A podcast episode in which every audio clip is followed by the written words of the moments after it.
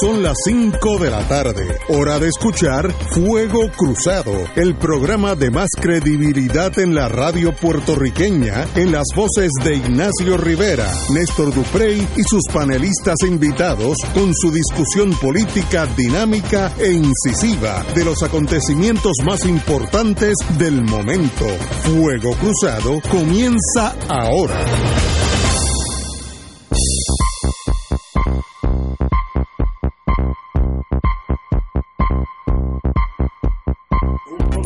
Amigos y amigas, amigas, amigas, hoy es lunes, hay muchas cosas de que hablar. ¿De qué tú quieres hablar? Desde From Sea to Shining Sea, Bolivia, España, Puerto Rico, el Día del Veterano. Hoy hay que hablar un montón de cosas, pero vamos a empezar aquí, locally, vamos a aterrizar en Isla Verde, como decía José Arsenio, el profe. Tú eh, a don Fernando Martín. Don Fernando está aquí como siempre. Ya. Oiga, a usted, a usted, entre el triunfo de, Arrollador. la facción siciliana del PDP y los de Vox allá en España, usted está que salud. Muy buenas tardes todos amigos y el Estamos aquí empezando Romancing the Stone. Bueno, como yo predije la semana pasada, y no me la quiero echar de tener la bola de cristal, pero dije ayer, ayer no, eh, la semana pasada, que los amigos ex senador, ex senador Héctor Martínez y el secretario de la gobernación William Villafañe iban a ser los agraciados en la votación especial que eh, tuvo el PNP este fin de semana. Y así mismo sucedió eh, cómodamente. Eh, habían unas personas que de verdad yo nunca había oído de ellos. así que eso era... ¿Y por qué tú habías oído de los otros? No, William, sí, William Villafañe... Pero trampa yo he oído.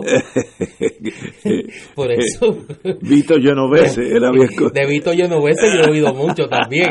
Pero hay varias sorpresas.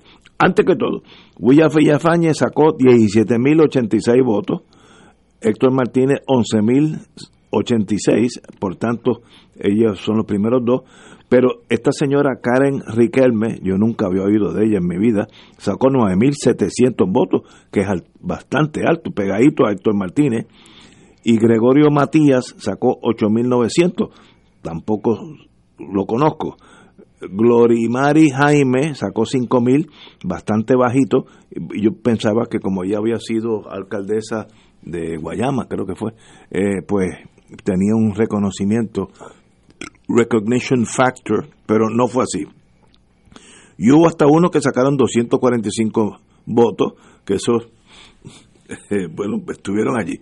they also ran, como dicen los americanos, estuvieron en la pelea, pero eh, en una, una facción casi irrelevante. Mira, tengo una curiosidad. Pero estos dos señores serán senadores esta misma semana. Dame los resultados de, de un ciudadano. ¿Cómo se llama? Javier García Cabán. Él sacó 689 votos. ¿Cuánto? 689. Okay, gracias. Cero punto. Sí, sí, no, no. Ese muchacho hay que darle, mira, una cintita de participación. Eh, y ese es un tránfuga. Yo no, estoy insultándola, no estoy insultándolo. Hablo del transfugismo, que es el tú moverte por mero oportunismo de un partido a otro. Ah, ¿ese era popular? Sí, el ah, legislador del Partido Popular. No, pues sacó 0.9 estrecho de Carlos López. 0.99% del voto, 0.99. Gracias. No es ni F. Pero ahí estamos. Eh, no me sorprende el voto eh, ganaron los que más eh, tenían el factor de reconocimiento, Héctor Martínez y William Villafañe. Eh, yo creo que Héctor Martínez, y yo lo dije aquí, así que yo sigo siendo un, hombre libre, yo dije que este señor está en una posición de rehacer su, su vida absolutamente. Pasó por una experiencia que no se la deseo a nadie, dos veces eh, convicto y dos veces absuelto por el distrito, el circuito federal en Boston. Eh, estuvo 10 meses preso y eso pues marca la vida de uno para siempre. Yo creo que eso se torne, ese veneno de la vida se torne en, en, en perfume, en el sentido que ya tiene la experiencia de lo que es estar en la rueda de abajo y eso lo haga un mejor ser humano. Lo vi esta mañana hablando, me dio la impresión que ya es otro, otro ser humano y no hay forma de ser el mismo ser humano después de lo que le ha pasado. Pero salió absuelto en un caso de, que no tal vez nunca se debió, debió haber ni erradicado, pero las cosas en las colonias son diferentes. Si vemos el caso de del Tribunal Supremo de Estados Unidos en relación al gobernador de Virginia, pues este caso era un chiste. El gobernador de Virginia tenía un amigo que era un constructor del Estado que le prestó mientras era gobernador un Ferrari, le dejaba usar su avión, su jet privado eh, y se quedaba en los hoteles de, de este señor. Y el Supremo dijo que siempre y cuando que no hubiera una contraprestación, tú me das esto a cambio de aquello, si no pasa eso, pues sencillamente un amigo, como si yo le, presto el carro a Fernando Martín. Sí, el, pues, el, Ferrari que tan a menudo me presta y tu apartamento en París que tan a menudo me presta y tu avión privado que tan a menudo me presta. Pues a cambio de nada, pues es nada. Pues ese caso, que era gigantesco al lado de este, cuando el Supremo dijo que si no hay quid pro quo, contraprestación, no hay, no hay delito, el de, el de Héctor Martínez era cero. Y con, con eso que continuaron los toros corriendo por, por la vereda y llegaron a, a la nada, como siempre pasa. Considero que es el momento en su vida de rehacerla. Yo sé que estar 10 meses en una cárcel, ser acusado dos veces, pasar ese trauma de un juicio criminal, eh, te hace un nuevo, o te hace un nuevo hombre o te destruye como ser humano, una de esas dos. Así que yo espero, como siempre soy positivista, que sea un nuevo hombre. Eh, William Villafañez fue ayudante. la verdad que tú, tú has tenido una transfiguración, fíjate. Yo soy. Eh, yo te veo como que. es que estoy estás bien. a medio juego de ser un born again Christian.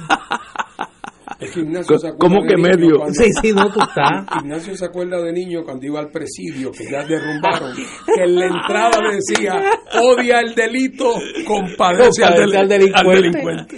¿Tú estás en esa lidia? No, yo estoy en eso. Sigue, sigue. Si salió inocente, eh, él tiene la misma, el mismo récord, la misma uh, standing en la sociedad que tengo yo. Así que le deseo lo mejor. William Villafañe era un asesor, el, secretario de la gobernación, como yo le llamo, en Estados Unidos le dicen vice governor, aquí es el secretario de gobernación, que es más o menos la misma posición, eh, salió por aquel chat del juez de Moca, ¿te acuerdas? Que fue una catástrofe, eh, y volvió, el partido lo eligió, que para bien sea, ya son senadores y ya serán incumbentes para la próxima elección, pero entran en funciones creo pues será hasta esta misma semana, esto es rapidito. Eh, it is what it is. Si hubo mucha gente, que si hubo poca gente, mire, eso es irrelevante. Fueron los que fueron y eligieron los que tenían que elegir. Así que eso, en Barranquita se eligió un alcalde PNP y en Humacao un alcalde popular. Bienvenidos sean los dos, que para bien sea. Pero obviamente el pueblo en este tipo de, de movimiento pues no tiene el mismo interés que tiene en, en las elecciones o en unas primarias donde es todo el mundo. En las elecciones pues se la juega todo el mundo. Así que lo vi como un, un weekend largo, sin agua en San Juan, a moverse a votar requería ser valiente y con todo eso se hizo let it be que ganen los que ganaron. Compañero, don Néstor Dupré. Yo creo que algún día, que no es hoy obviamente, eh, eh, habrá que hacer un análisis desde la ciencia política y desde la historia sobre lo que representa en términos del deterioro de la vida política puertorriqueña ese evento electoral de ayer, para que tengamos una perspectiva de lo que de, de esto Ahorita tú mencionabas que tú no conocías a la persona que llegó en tercer lugar. No, nunca había habido. Que era. Nunca, de verdad. Y la mayoría, la mayoría de, de, los que participamos en el comentario político no la conocemos. Eh, Keren Riquelme es catedrática de la Universidad de Puerto Rico. tiene, un tiene estudios en literatura e idiomas y tiene un doctorado en administración de instituciones sin fines de lucro. Es una persona que ha estado sumamente activa en organizaciones del tercer sector, particularmente en lo que tiene que ver con temas de seguridad y es una figura identificada con el mundo evangélico de Puerto Rico. Es una persona de una probidad moral a nivel de que su candidatura se convirtió en la candidatura de los sectores periféricos del PNP que estaban buscando precisamente en esa elección devolver un poco de sensatez a la representación legislativa del PNP. Estuvo fuertemente respaldada por sectores del fundamentalismo religioso y figuras no fundamentalistas. Yo escuché en el fin de semana a Padre Carlos Pérez, una figura conocida en la Iglesia Católica que estaba respaldando esa candidatura. Esta persona ayer, temprano en el proceso, estaba en segunda posición cuando comenzó el, conteo de los votos. Milagrosamente en el PNP parece que hubo una multiplicación no de los panes y los peces, de los votos. Y una primaria que todo el mundo coincide eh, en que fue una primaria de baja participación, terminó teniendo una votación de treinta y pico, treinta y ocho mil electores. Sería interesante ver si realmente votaron 38 mil. Lo que yo sé es que en un momento dado esta, la profesora Riquelme de estar en segunda posición bajó a la tercera posición y terminó con 9.782 votos frente a 11.086 votos que recibió eh, Héctor eh, Martínez, el que llegó en la segunda posición. Cuando una colectividad política decide escoger a un ex convicto que tuvo que renunciar a su posición de senador y que está en la libre comunidad por un tecnicismo, no porque se haya demostrado que los hechos que se le imputaban no ocurrieron, los hechos que se le imputaban ocurrieron, la interpretación si esos hechos constituían delito o no es lo que tiene a Héctor Martínez en la libre comunidad, producto, como dice muy bien Ignacio, de una determinación de los tribunales norteamericanos. Y de William Villafañe no tenemos ni que hablar. Protagonista distinguido del chat de Moca. Y que su primera acción legislativa, ya adelantado que es presentar un proyecto para que el gobierno de Puerto Rico pague los gastos de la Comisión de la Igualdad. Esa es la primera pieza legislativa que el flamante senador Villafañe anunció esta mañana que va a radicar y que estoy seguro que el Senado de Tomás Rivera Chat se la va a aprobar. ¿De qué materia humana está hecho ese electorado? Pues los valores que ese electorado representa están ahí. La pregunta es si es posible de ese, de ese electorado extraer un resultado que produzca un liderato que cambie el estado de cosas en el país. Yo creo que los PNP decentes, los estadistas decentes, la gente seria, honesta de ese partido tiene hoy que estar preguntándose qué hacen ellos allí. Digo, y si no se lo están preguntando, tienen un grave enredo de espíritu. Ahora, eso es, ese es el azúcar que esa caña da. William Villafañe y Héctor Martínez. Vamos a una pausa, amigos, y regresamos con el compañero don Fernando Martín. Fuego Cruzado está contigo en todo Puerto Rico. Y ahora continúa Fuego Cruzado.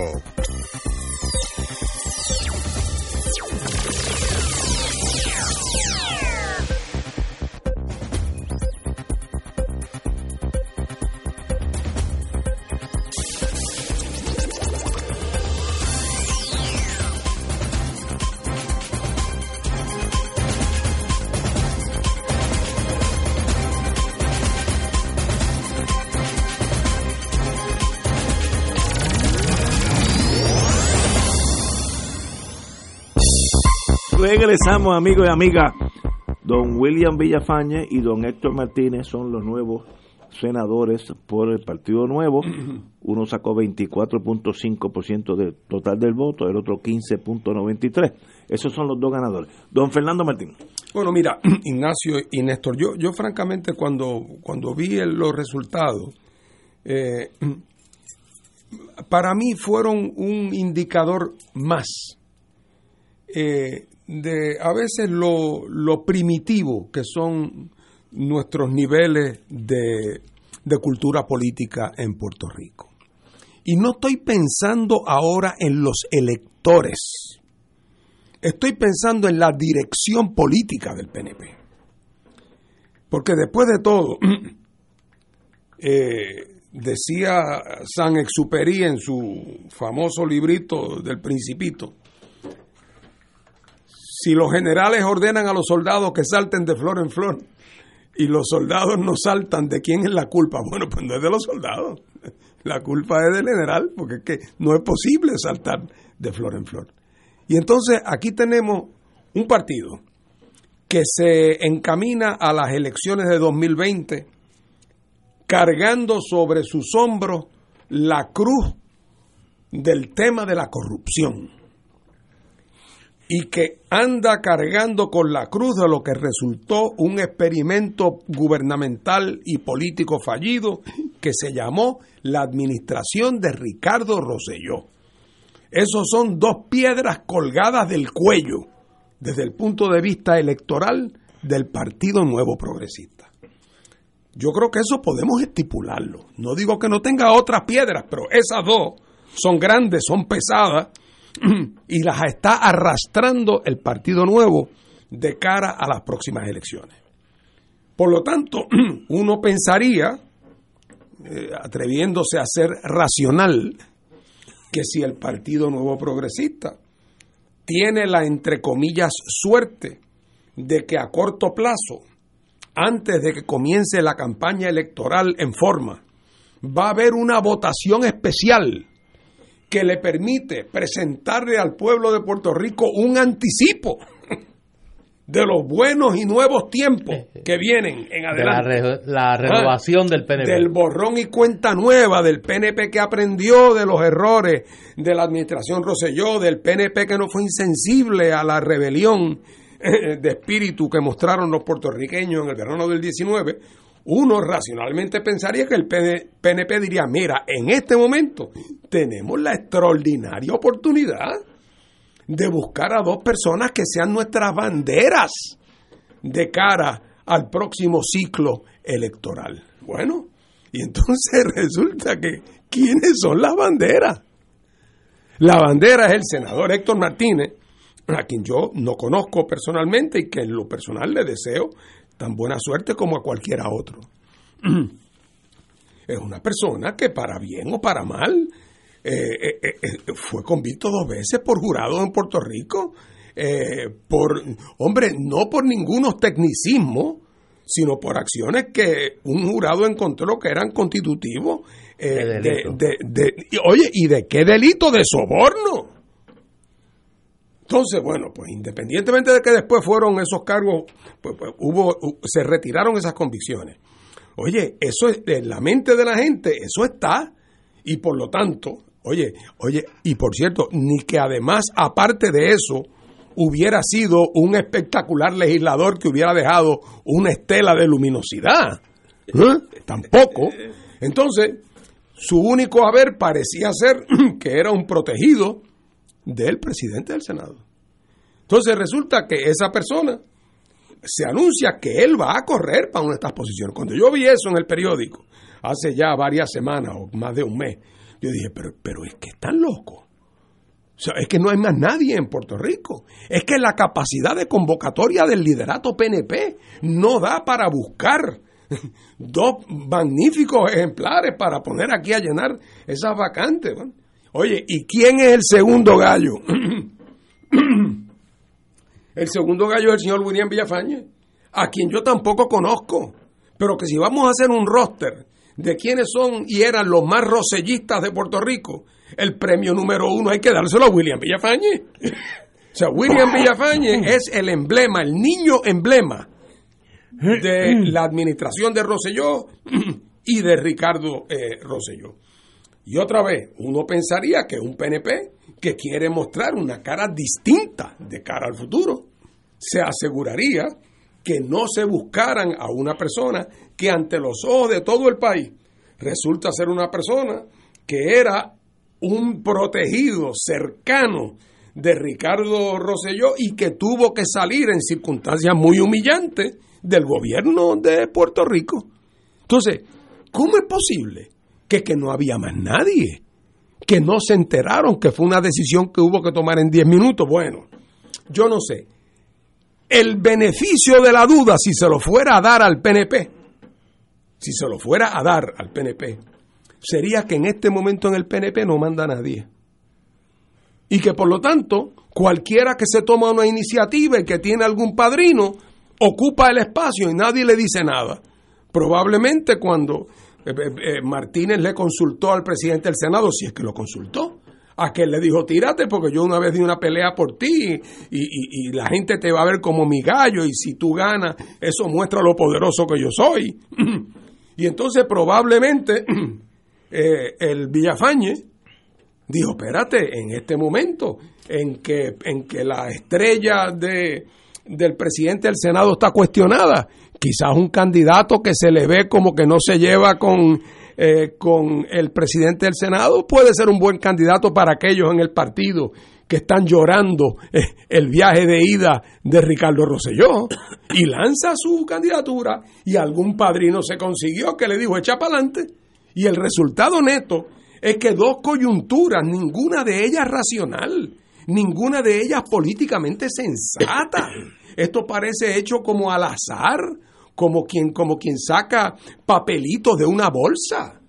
Resultado neto, que el PNP, que tenía la oportunidad un mes antes que se abriera la lucha de candidaturas de cara a las próximas elecciones, haber salido con dos flamantes figuras, personas de calidad, de reputación, bien vistas, que representaran un nuevo comienzo.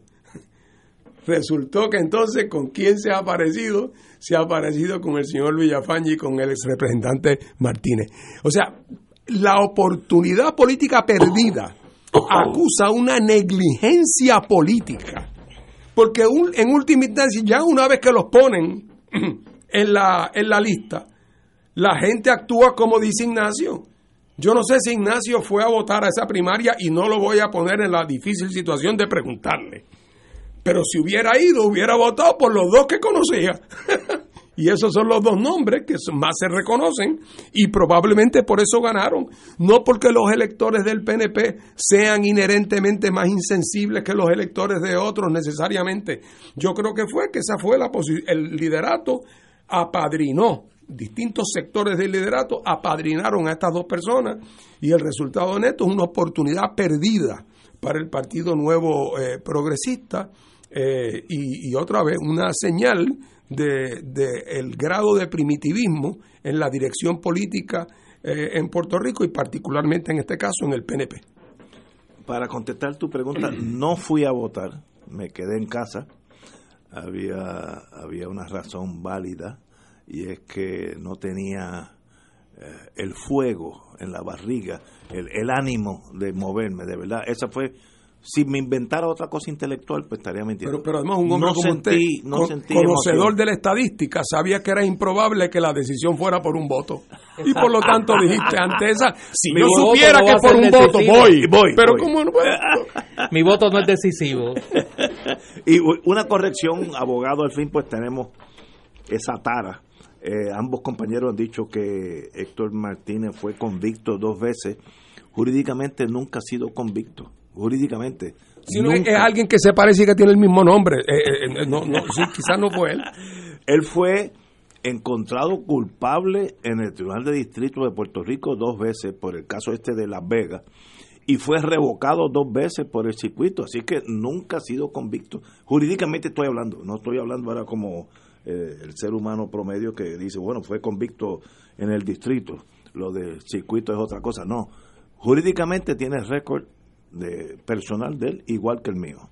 Eh, Si es bueno o malo, pues el mío tampoco es gran cosa, pero ahí está. Bueno, primera, pero tenemos que ir a una pausa, pero la pregunta es,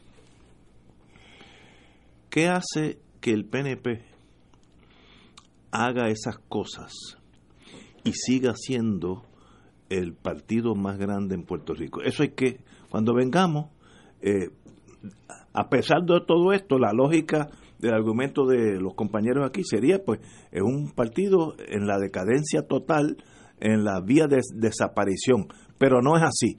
Por tanto, ¿qué es lo que está pasando en esta sociedad? Vamos a una pausa. Fuego Cruzado está contigo en todo Puerto Rico.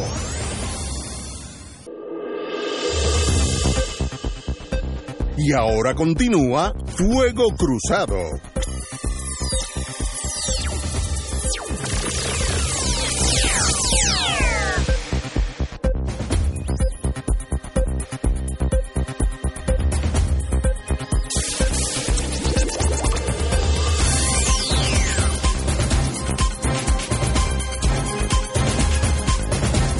Regresando, la pregunta que se quedó en la mesa que me han hecho, oye, digo eso, oye Dios, ya me dice, suave, el FBI, suave, tranquilo.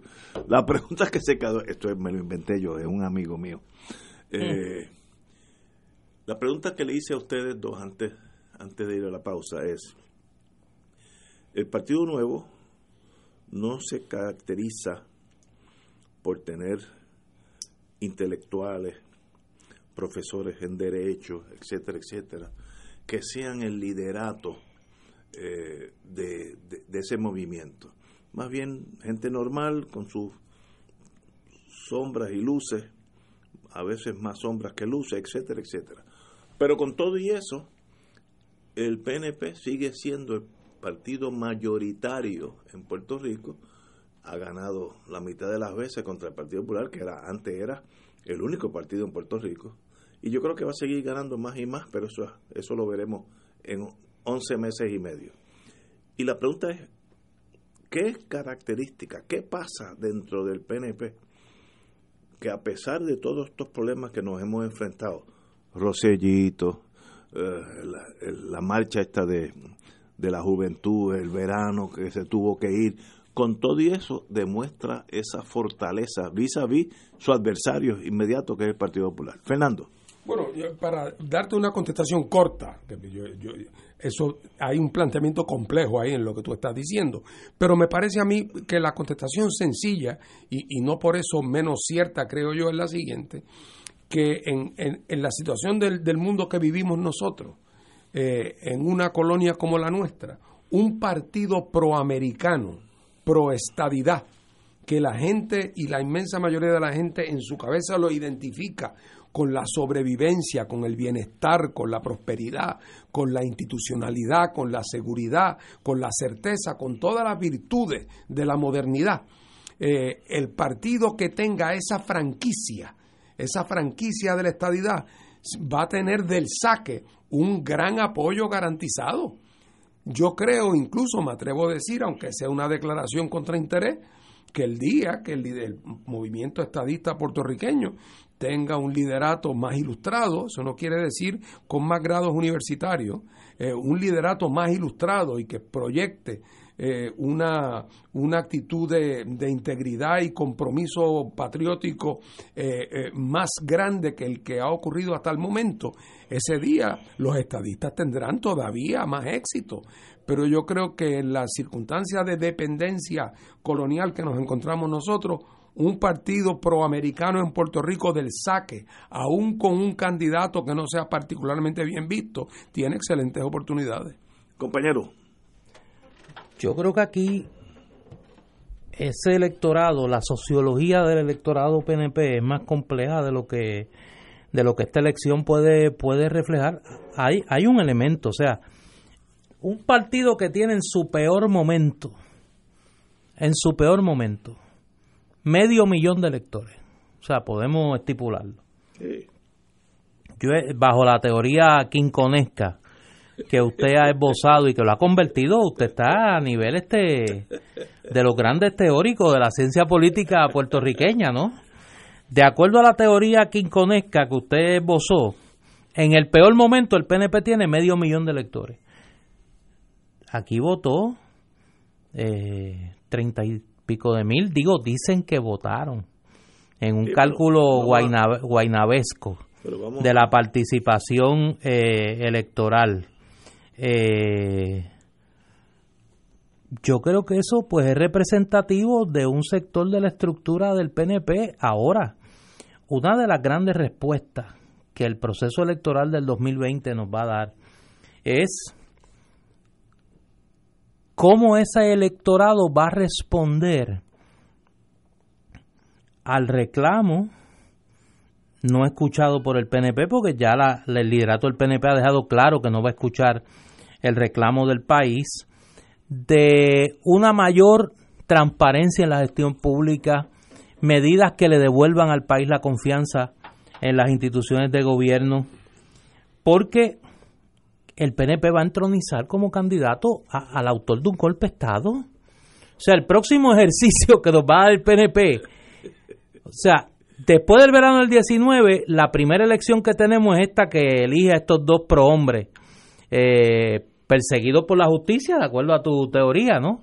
Este pobre Héctor Martínez, que bendito lo han... Eh, un jurado puertorriqueño lo encontró culpable dos veces, dos veces, de manera unánime, y parece que pues todos se equivocaron. Eh, y de William Villafañe, pues ni hablar. ¿Cómo ese electorado va a responder a un liderato que ha demostrado que no le importa el reclamo del país de mayor transparencia? Que en medio de, la, de las protestas ciudadanas del verano dijo que aquí no había una crisis política. Pues eso va a ser interesante. Porque ya no estaremos hablando de una elección como esta, ¿no? Estaremos hablando de las primarias del PNP y estaremos hablando del resultado del PNP en la elección general. Y yo tiendo a coincidir con Fernando y tiendo a coincidir con los números que se están manejando de que nosotros estamos en el albor de una de una muestra significativa de un electorado rebelde. ¿Cómo eso se va a traducir? Pues yo creo que uno de los uno de los que les van a pasar facturas al PNP. ¿Cómo? Vamos a ver. Pero si le pasan factura al PNP, ¿qué partido se beneficia de esa reacción negativa. El Partido Popular no suena ni, ni para llegar tercero, está muerto eh, en el agua, se dice dead in the water, sin, la hélice no se mueve. Tú, tú, siempre terminas con esa pregunta. alguien tiene que, ganarle. Por eso, pero es que es que yo lo que, yo sea, pero Ignacio lo que te estoy planteando precisamente es que una de las interrogantes que podríamos estar viendo resuelta en la elección es si en efecto el electorado puertorriqueño, como ya las dio en el 2016, continúa dando muestras de su insatisfacción con las opciones. O sea, sin que, sin que elevemos a la categoría de ejercicio incuestionable desde la ciencia la encuesta del nuevo día. Los números que la encuesta del nuevo día le da al Partido Independentista puertorriqueño y al movimiento Victoria Ciudadana no son los números tradicionales de fuerzas políticas eh, al margen del bipartidismo. No lo son. Ahora, también yo creo que hay que tener en mente aquí otras cosas.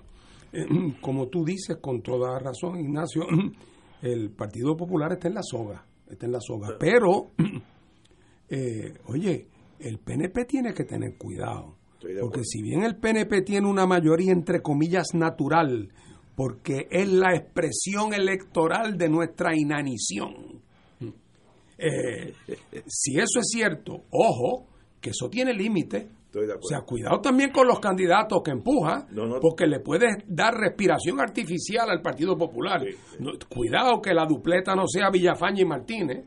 Cuidado que entonces esta semana tiene que ser por ojo, boco y nariz la reforma electoral, la reforma del Código Civil, la reforma de la cosa municipal, cuando todo el mundo sabe que ese es el manejo también más primitivo, más torpe, más grosero de temas importantes en aras de un beneficio partidista. Llega el momento en que, en que el refajo se sale demasiado y eso provoca que gente que quizás de otra manera eh, terminarían su proceso de resignación proamericana. Llega el momento en que también no acorrale a la gente, porque es que es demasiada la actitud abusiva, la actitud de prepotencia. O sea, se puede ser como en el chat sin usar malas palabras. Claro. Y tienen que tener cuidado que estas actitudes, esto de empujar la, la reforma electoral, la mal llamada reforma electoral, que es una manera del PNP quedarse con la con la con el proceso electoral puertorriqueño y eso se ve a 30 mil pies de altura eh, que ese es el tipo de cosas que, que también limita al PNP por eso digo que el PNP tarde o temprano siempre acaba disparándose en su propio pie por la incompetencia política de su liderato. Pero yo creo que no es incompetencia, Fernando. Yo creo que el PNP parte de la premisa que la premisa inarticulada de la pregunta de Ignacio. Nosotros podemos hacer lo que nos dé la gana porque nadie nos va a ganar. Nosotros tenemos el poder total, no tenemos oposición, controlamos el Ejecutivo, controlamos el Legislativo, controlamos el Poder Judicial, controlamos los medios, controlamos todo. Eso es una, eh, militarmente hablando, eso es siempre mortal. Y, nosotros podemos, ojo, cuando Ricardo Rosselló estaba en su viaje huyendo de los efectos de los arrestos de Kelleher y la directora de ACES y luego del chat, partía de esa premisa y hasta el final partió de esa premisa de que nosotros podemos hacer lo que nos dé la gana, que nosotros cogemos de hasta los nuestros. Eso está en el DNA de la estrategia política del PNP. bien peligroso. Eso está en el DNA de la estrategia política del PNP. Y yo creo que el PNP lo que está es midiendo el agua de la tolerancia. Y el PNP ha leído, me parece que incorrectamente, que las aguas del verano están más plácidas y que puede tirarse la maroma de aprobar, cogiendo a la gente desprevenida en el en, noviembre y la gente está entretenida allá en sus trabajos y en las clases los estudiantes y demás, vamos a pasarle estas tres bolas rápidas una detrás de la otra que no las van a poder batear. Y yo creo que están jugando con la paciencia de la gente. Y en ese sentido me parece que la gobernadora Wanda Vázquez, que ayer fue lo mejor a votar en la primaria del PNP, está cayendo en esa trampa porque está entrando en la triquiñuela política con el liderato legislativo. Y hay que tener mucho cuidado. A mí me parece que vamos a ver una explosión de la magnitud del verano en, el, en las navidades. Si el PNP sigue cucándole la paciencia al pueblo de Puerto Rico con acciones como las que se propone hacer esta, esta semana, y que me parece que no hay la capacidad política para enfrentarla. ¿Por qué? Porque tienen los votos en la Asamblea Legislativa. Y además, me parece que es pertinente la pregunta. ¿Dónde está Pierluisi? Pierluisi no es el que aspira a dirigir a este país. Eh, sí, va a ser el candidato a la gobernación, de eso no hay duda. Que, que tiene laringitis. eh, al ver lo que está ocurriendo y lo que se pretende hacer, él cree que él puede ignorar eso y decir yo no sé nada, yo acabo de llegar. Otra vez, aquí, bueno, cada cual, yo no, yo, I am not my brother's keeper, como decía aquel, pero le, si no operan con responsabilidad, con un mínimo de responsabilidad, eh, yo creo que está establecido que la realidad, la realidad pasa factura. Uno de los peores eh, en el mundo militar, que eso es el mundo que me ha interesado desde que yo era chiquitito, eh, el caso de Dien Bien Phu en, en, Vietnam es el mejor de todos, 1954. El general eh, francés, Delatre de Tassigny, héroe de la Segunda Guerra Mundial, hermano de De Gaulle, tenía todo. Dije, vámonos vámonos a un sitio tan lejos y eso le pasa a los partidos políticos. Vamos a un sitio tan lejos y allí brincamos en paracaídas y entonces el enemigo va a tratar de matarnos y nosotros somos tan y tan superiores que lo vamos a matar a ellos.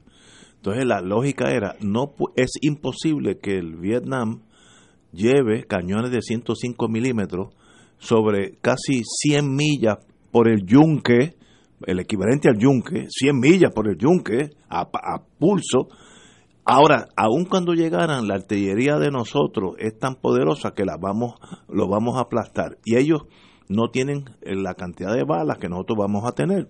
Entonces tú partes de unas premisas, estoy hablando del PNP, somos tan grandes, somos tan poderosos, que sencillamente es imposible, hasta que un día se presentaron allí con cañones de 105 milímetros, que lo habían llevado a mano, un cañón de 105 milímetros pesa lo que pesa el carro mío, más o menos, a mano por las montañas. Y sencillamente los franceses dieron cuenta que tenía un enemigo que habían menospreciado y, y esa fue la batalla de Bien que Francia sucumbió ante el Vietcong. Por tanto, a pesar de que estamos adelante, a pesar de que tenemos más, los soldaditos son más, si los ponemos en línea hay más soldaditos azules que colorados, no partan de la premisa que ya se ganó. Esto es como el boxeo, se gana cuando a lo último el árbitro te levanta la mano. Antes de eso puedes perder. Pero es que el PNP parte de la misma premisa tuya. el PNP parte de las dos premisas tuyas, de la teoría quinconesca de que aunque nosotros pongamos a King Kong ahí, nuestra gente va a ir a votar. Y segundo, que, nadie nos puede ganar. No, y que con la reforma electoral ahora habrá quien también propone que quizás el árbitro se puede. Ah, no, seguro. Ah, no, seguro. El árbitro es comprable. Esa es la hipótesis. No, no, no. Porque entonces le aprueban un código civil, porque todo esto está, mire, eh, chaleco a la medida. O sea, le aprueba un código civil a unos sectores del país que necesitan tener una carta de, de esas de autenticar la calidad del producto para que su feligresía, que está molesta con el PNP, pueda volver a ir al matadero electoral a votar por el PNP. Esa es la segunda parte de la ecuación. El código civil hecho a la medida del fundamentalismo. Y la tercera, y la tercera es la legislación sobre los municipios para controlar para controlar a los alcaldes que son el espinazo electoral del PNP. O sea, esta sesión legislativa está dirigida para poner en caja de seguridad un triunfo del PNP a la buena o a la mala, como decían allá en la República Dominicana de Joaquín Balaguer. A la buena o a la mala, el PNP quiere ganar las elecciones del 2020. Y puede ganar, pero no puede nunca menospreciar el enemigo. nunca. puede ganar si este pueblo se deja coger nuevamente. Bueno, pero, pero, pero, aunque tenga más votos, tiene que pelear hasta lo último y presentar el cuadro más prístino posible. O sea, como hicieron en la primaria de anoche. No, no, con estos prohombres, con William Villafañe ah, ¿Cuál es el anuncio de los tiempos? El anuncio de los tiempos tenemos dos maravillosos candidatos para el futuro que reflejan cómo este partido ha, ha, hecho autocrítica y ha pensado, aquí tenemos Héctor Martínez y el otro Villafañe. Y cuidado, y cuidado con el movimiento en las redes. Yo sé que Fernando es un asiduo de las redes pero cuidado con el movimiento en las redes para el retorno de Ricky Rosselló, que Ricky Rosselló tiene sus chavitos del comité de campaña guardaditos, no ha dispuesto de ellos, no ha comunicado qué va a hacer con ese dinero y hay una campaña en las redes en favor del retorno de Ricardo Rosselló. No me diga eso. Cuidado, sí, cuidado si la elección de William Villafañe y de Héctor Martínez no envía el mensaje de que un regreso de Roselló es posible, electoralmente hablando. Cuidado con eso. Pierluisi será el candidato. no, no, olvídate Pierluisi, va a ser el candidato. Va a ser el candidato. Pero los Roselló se especializan ah, en colocar las granadas en el vehículo para que cuando tengan que explotar, exploten. Vamos a una pausa, amigos. Fuego Cruzado está contigo en todo Puerto Rico.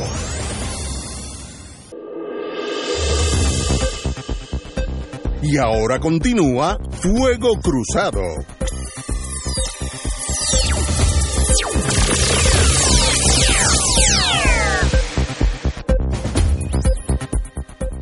Compañero, usted tiene la palabra. Sí, tenemos aquí con nosotros hoy en Fuego Cruzado una querida amiga eh, de muchas batallas, eh, que hoy viene a hablarnos de una de una actividad más que meritoria sobre una figura que no necesita presentación y es doña Lolita Lebrón. y viene a hablarnos de su centenario la profesora Eda López. Eda, bienvenida a Fuego Cruzado. Bueno, llegué a, lo que existe porque ustedes son, allá afuera hay un piensan que son un mito, no existen. Los muchachos de Fuego Cruzado existen. Viste que existimos. Es un placer, de verdad, es un honor estar aquí, particularmente por el, por el tema que venimos a discutirnos. Gracias. No, y eh, quise traer a, Eda aquí hoy al programa porque se han estado celebrando una serie de actividades en el país sobre el centenario de doña Lolita Lebrón y no habíamos podido tener la oportunidad de conversar sobre eso. Eh, pocas figuras eh, pueden acoger en ellas el respeto, a pesar de las coincidencias o diferencias que se puedan tener con sus ideales y sus métodos de lucha, como doña Lolita Lebrón.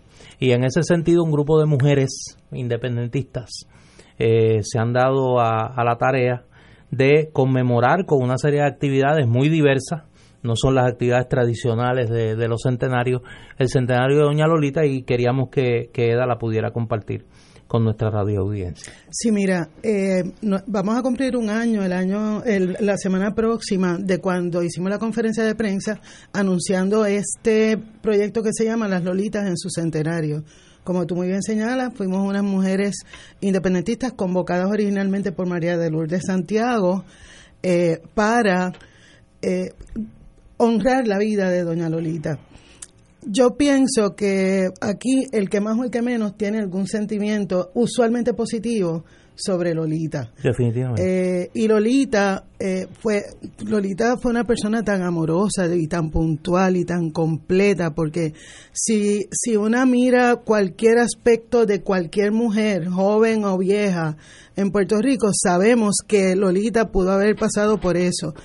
Eh, comenzando, por ejemplo, yo sé que a ti te gusta mucho la historia y a mí me parece esto un dato de verdad como hasta hasta hasta, qué sé yo, místico. Yo no sabía antes de comenzar con esta jornada de la que y que nos inspiró a seguir buscando.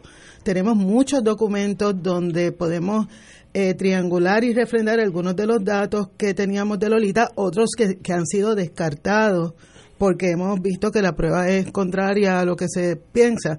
Pues durante todo ese año hemos visto, por ejemplo, que Lolita, eh, muy joven, eh, un, un capataz mucho mayor que ella se fija en ella, la, la, la, ella sale embarazada, él se desliga y ella se convierte entonces en el sustento de su mamá, de su hermana menor de ella por 13 años y, de, y entonces de su hija. En San Juan no podía ganar mucho dinero, así que Lolita no ve otra opción sino montarse en un barco e irse para Estados Unidos, donde contaba nada más que con un familiar eh, no conocía muy bien, eh, bueno, no tenía ningún apoyo. Se casa y tiene otro hijo, a Félix, que era cuatro años menor que, su hija Gladys Mirna. Y, y entonces cuando se divorcia, se queda como cualquier otra madre jefa de familia con la con la complejidad de cómo cuido a mi cría, cómo lo mantengo, cómo envío el dinero para mantener a mi mamá y a, y a mis familiares allá.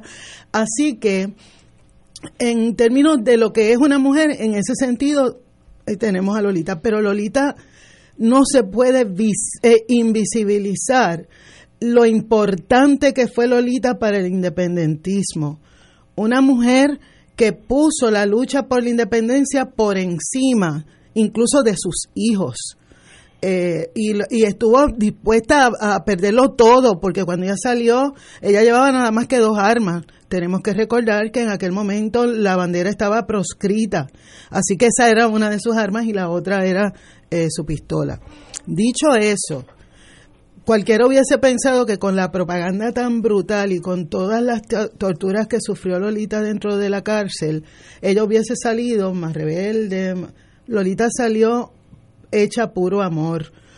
Y yo pienso, después de haber estado estudiando muchos aspectos de Lolita, que la única manera en que eso pudo ser la escapatoria, aferrarse al misticismo, se convirtió en católica devota dentro de la, de la cárcel. Una, una católica muy devota. Muy devota. el altar de ella existe aún.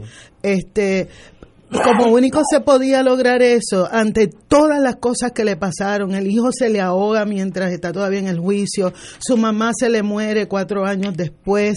Eh, al final, ¿verdad? Dos años antes de que saliera, su hija se muere en un accidente.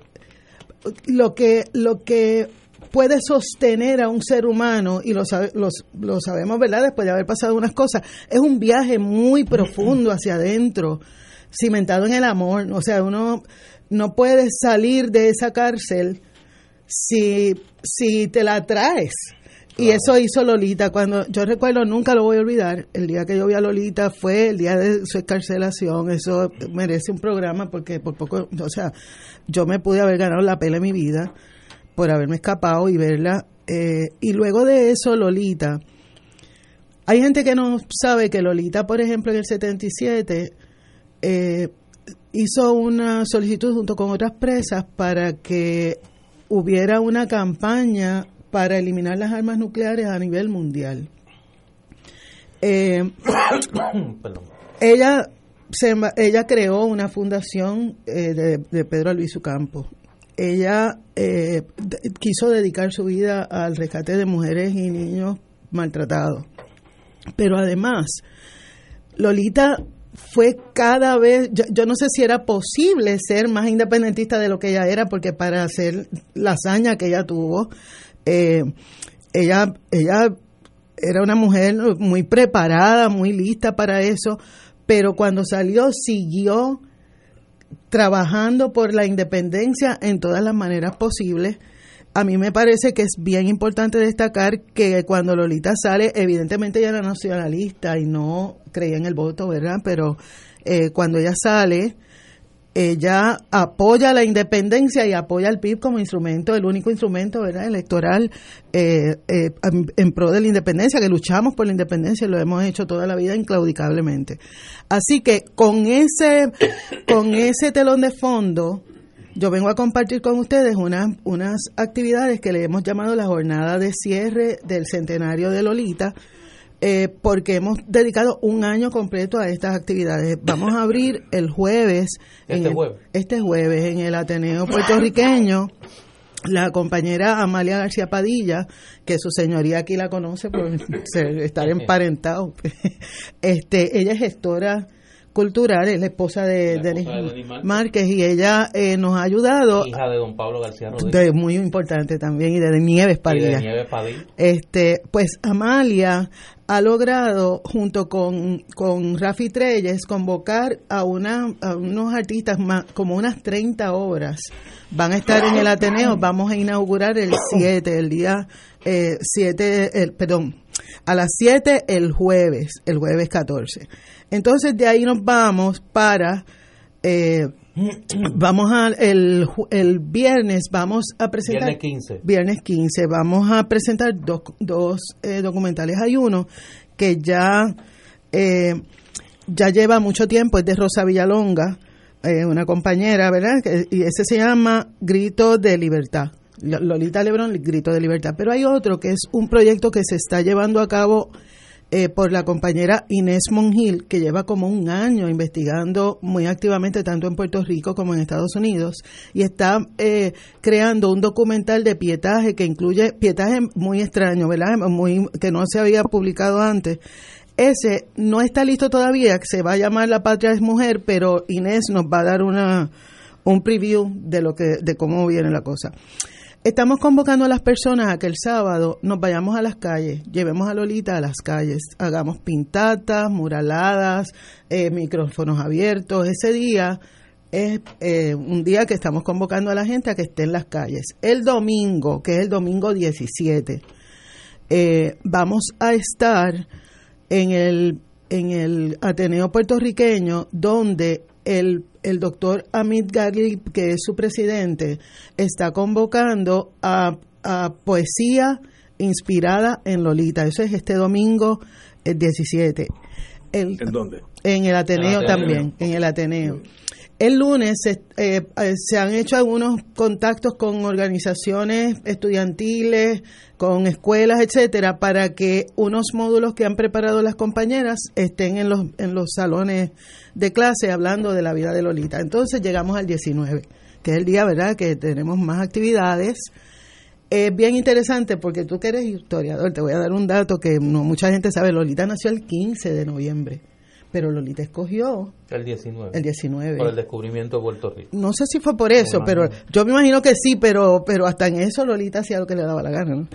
Este, entonces, vamos a comenzar a las 10 de la mañana con una serenata en el cementerio Santa María Magdalena de Pasis, en el Viejo San Juan. A las 10 nos va a estar eh, amenizando esa serenata el compañero Tony Mapelle con su grupo vamos va a haber un depósito de flores ahí las eh, hemos está enterrada cerca de, la tumba de Alviso al lado. Al lado de Alviso al lado de la tumba de, de don Pedro Alviso Campos.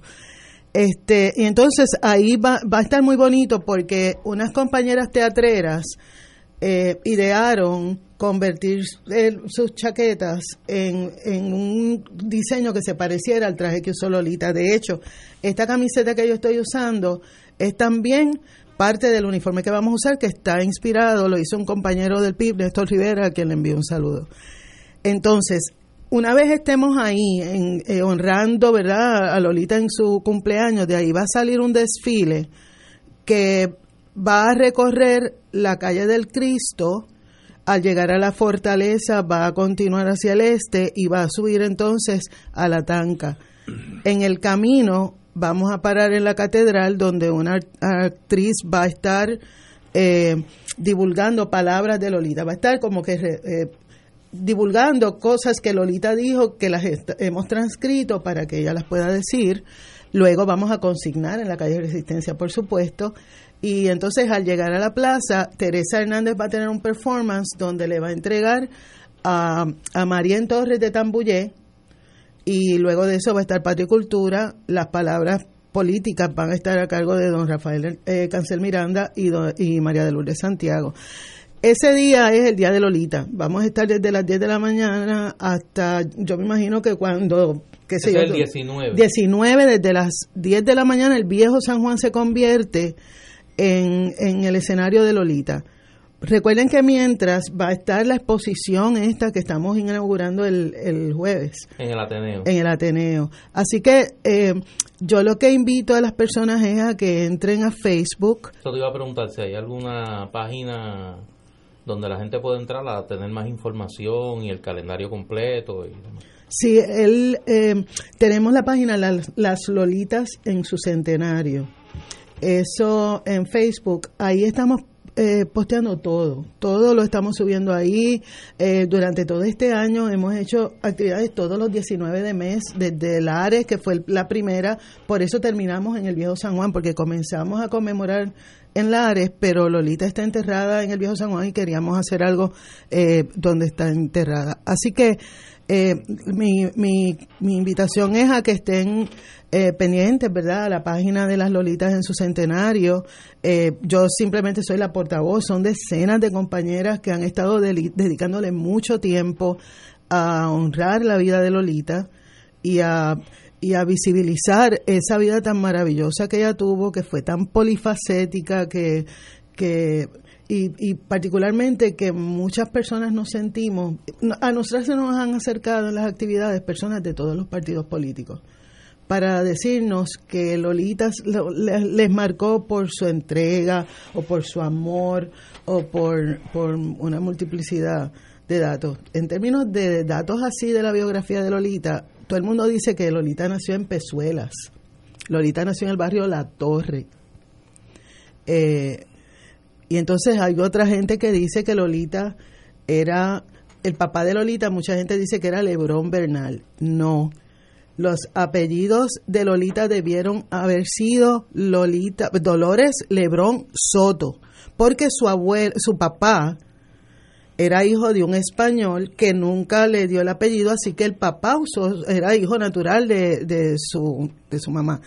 Este, el papá de Lolita muere a los 42 años, muy joven, y por eso eh, sus hijos, que eran unos mozalbetes, tienen que asumir eh, la rienda de la casa, pero hubo ahí, hay unas cosas, yo, yo tengo la esperanza de que continuemos trabajando la biografía de Lolita y la vida de Lolita, porque hay un montón de cosas que la gente podría conseguir muy fascinante. Por ejemplo, mucha gente diría categóricamente que Lolita no era feminista, sin embargo, tenemos una entrevista con el formato que a mí me gusta, que es la pregunta y después citan la respuesta, donde ella dice, bueno, hay gente que me quiere llamar así, pero yo no soy nada. Yo lo que sé es que el hombre se tiene que educar igual que la mujer y tiene que asumir roles dentro de la casa igual que la mujer, etcétera, etcétera. Así que, aparte de que en la práctica, o sea, Lolita nunca conoció a don Pedro, nunca jamás.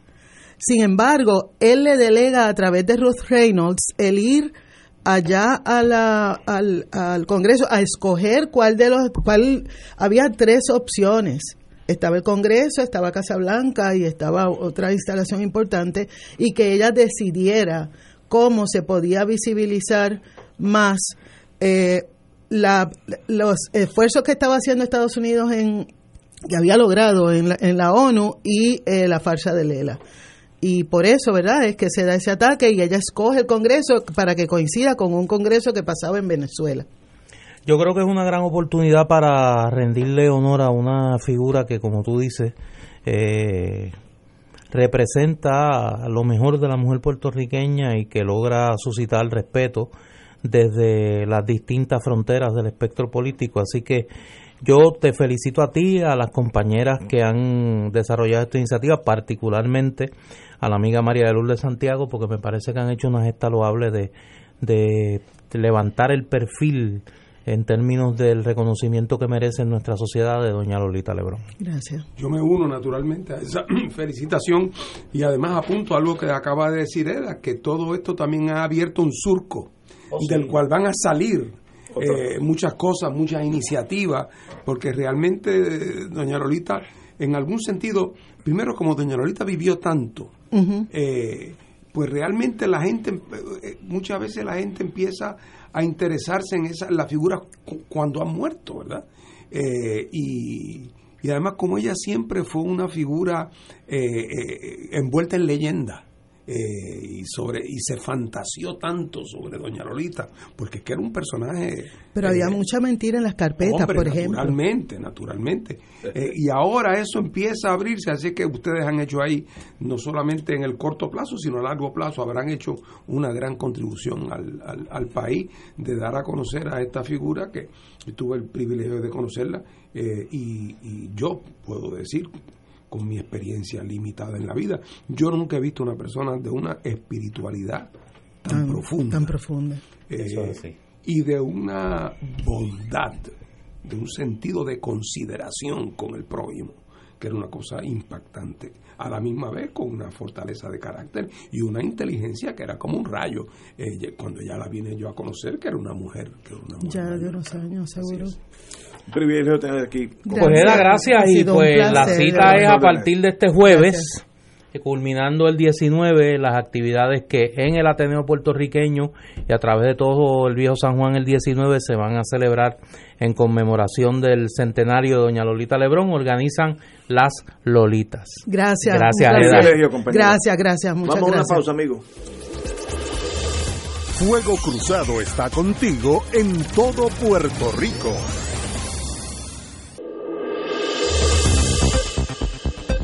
Y ahora continúa Fuego Cruzado.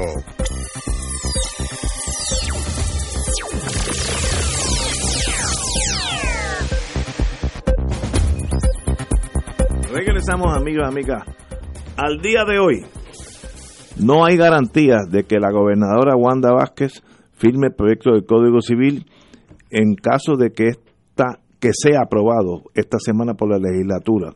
Así lo expresó la propia gobernadora al advertir que no ha visto el documento y que su decisión final está basada en una evaluación rigurosa que llevará a cabo sobre las enmiendas que se le hicieron al Código Civil y si en ese análisis encuentra alguna determinación que sea contraria a los derechos de algún sector del pueblo, la, la, medida podría quedar en el limbo. Y ya está clara hacia dónde es que va ese Código Civil y yo creo que no podemos tener un código civil nuevo que en realidad sea un retroceso de 100, 200 años en, en, el, en el vivir de los puertorriqueños. Y en muchas facetas contrarios a las decisiones del Tribunal Supremo de los Estados Unidos en relación a madre, eh, hijo, etcétera, concepción, todo eso, ya eso está básicamente preempted por los Estados Unidos, pero sabemos cómo son los muchachos locales. La gobernadora, abogada al fin, ya dice, cuidado, yo voy a leer detenidamente esto si no lo veto. Muy bien por la gobernadora. Fernando. Bueno, yo no sé qué plan tiene eh, doña Wanda en el sentido más amplio de, de, su vida. Yo no sé si doña Wanda, eh, eh, como algunos dicen, cree que tiene algún futuro en la política. Yo no lo sé. ella a veces ha tenido un lenguaje un poquito ambiguo cuando contesta preguntas. Pero la realidad del caso es que si la gobernadora eh, quiere tener un legado positivo, le tocó entrar al escenario de la vida política puertorriqueña en un momento muy dramático, muy dramático, eh, y, y, al principio por lo menos pudo servir de elemento estabilizador en un momento en que aquí las cosas estaban manga por hombro en términos de, lo, de, lo, de las consecuencias de la, de la ida de, de, Rosselló. Eh, y así es que si ella quiere cultivar el respeto, el cariño, la admiración, el aprecio del país, eh, o de aquella gente en el país que ella cree que su admiración y aprecio valen, ella tiene varios retos grandes ante sí en este momento. Ese que acaba de mencionar Ignacio es uno en Puerto Rico sabemos que desgraciadamente hay un sector muy conservador, religioso, que no se resigna a que aquí no haya la ley del Sharia. Es decir, mm, ¿Qué es? el fundamentalismo maometano cree que no debe haber ley civil, sino que el Sharia, es decir, la ley religiosa, debe ser también la ley civil y que por lo tanto, pues eh, cuando usted quiere ver si alguien cometió delito, chequeese eh, eh, Deuteronomio capítulo 6, hectómetro 4, yo no sé, ¿verdad? Así es que, bueno, pues hay gente que no se resigna a eso y entonces en los temas sociales delicados que tienen que ver con los temas de preferencia sexual, de matrimonio, de identidad de género, con todas esas cosas, con el asunto del aborto, con todo eso, a ellos les gustaría que la ley civil reflejara eh, sus preferencias valorativas religiosas. En otro tipo de sociedad eso pasa. En la que está Puerto Rico eso no es así. En la sociedad que vive Puerto Rico en cuanto a derechos, los Puerto Rico se adscribe en términos generales al liberalismo. Y el liberalismo es una doctrina que dice que las cosas no se prohíben a menos que le hagan daño a un tercero. Si no le hacen daño a un tercero, no hay realmente razón para prohibirla. Ese es el credo fundamental del liberalismo, que es un poco la ideología prevaleciente en Puerto Rico. Eh, e, ese sector que no se resigna a eso, quisiera colar en el Código Civil o dejar en el Código Civil, que es de otra época, eh, unos lenguajes que tarde o temprano serán declarados inconstitucional por los tribunales. Por lo tanto, es una charada y para una abogada es además, por lo tanto, una irresponsabilidad. Eh, así es que ella ahí tiene que mostrar carácter independientemente de cuáles sean sus preferencias personalísimas, esa que las exprese a través de sus preferencias religiosas. El segundo reto que se enfrenta es el del código electoral. O sea, aquí no cabe duda de que lo que anda en movimiento por parte del proyecto que apadrina el, senador Rivera Schatz es un intento de quedarse con la Comisión Estatal de Elecciones y de colocar en precario, fragilizar el proceso electoral puertorriqueño y abrir la puerta al fraude y al robo electoral. Eh, y eso es algo que aquí nosotros hemos avanzado como pueblo de manera significativa. Y aquí en los últimos años, aunque hay disputas sobre áreas marginales, en el fondo nadie realmente piensa que aquí las elecciones, quien gana no es quien realmente ha tenido más votos. La gente en términos generales tiene una cierta confianza ganada institucionalmente en que el conteo se hace como se debe hacer y en parte eso es porque la Comisión Estatal de Elecciones con sus 1.500 limitaciones y con sus 1.500 defectos realmente todo, cada cuatro años produce lo que su ley orgánica lo obliga a producir, que es resultados creíbles eh, y fiables. Ah, que hay tres partidos. Mire, señor, lo único peor que tres partidos es un partido en la Comisión Estatal de Elecciones. Es lo único peor que tres partidos. Y a eso nos quiere llevar, a eso de un partido, y eso la gobernadora tiene que eh, eh, detener ese impulso totalizador total con la, con la ley electoral que tenemos. El PNP ganó las elecciones pasadas sin ningún problema. Cámara, Senado y Gobernación. Que es que ahora tiene miedo que no va a tener los votos. Y por lo tanto cree que tiene que alterar las reglas de juego. Y eso es otra área donde la gobernadora tiene que mostrar carácter y firmeza de no ceder eh, en, un, en un principio de esta naturaleza. Y de la ley municipal ni hablar porque ahí en parte como las llamadas enmiendas las tienen escondidas, ¿quién sabe qué, qué, fieras van a salir de esa maleza cuando traigan esas enmiendas a la hora cero? O sea, esto es un comportamiento de país de cuarto mundo eh, y parece mentira que esos comportamientos lo que hagan sea fortalecer el argumento de aquellos que desde el extranjero se refieren a nosotros como una sociedad corrupta y primitiva.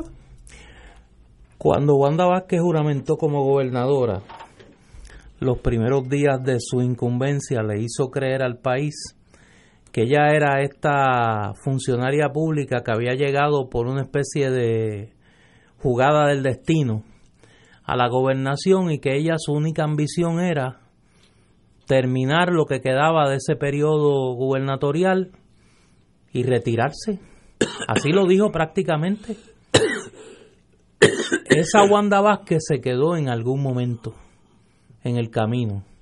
Ahora la Wanda Vázquez que está en la gobernación es una activista del PNP que participa en el proceso interno del PNP, que está muy preocupada con el tema de la estadidad, que favorece un aumento de sueldo a los jueces cuando sabe que se va a beneficiar su sociedad de bienes gananciales con ese aumento porque su esposo es juez. Y no tan solo eso, sino que comienza a dar las señales de que sus decisiones ya no están motivadas por el bien común o por, como ella decía, lo que le convenga al pueblo de Puerto Rico sin mirar en las elecciones, sino que la ecuación se ha invertido y ahora las elecciones son la prioridad en la mirada de Wanda Vázquez. Y yo creo que ella tiene una, una oportunidad de probarle al país cuál de las dos Wanda Vázquez está gobernando. Si la que juramentó o la que ha ido evolucionando en una especie de retrato de Dorian Gray sentada en la silla de la gobernación de Puerto Rico. Y yo creo que la, la legislación del Código Civil y de la deforma electoral que se propone aprobar el Partido Nuevo Progresista con la oposición de todo el arco de la oposición política en Puerto Rico, valga la redundancia, que unánimemente se ha opuesto a esta medida. Me parece que ya tiene ahí la prueba dorada para que el país sepa cuál de las dos Wanda Vázquez nos está gobernando. Si la que juramentó o la que ha ido con el tiempo cogiéndole el gustito a la silla y los beneficios del poder. Y yo creo que ahí está la prueba. Vamos a ver.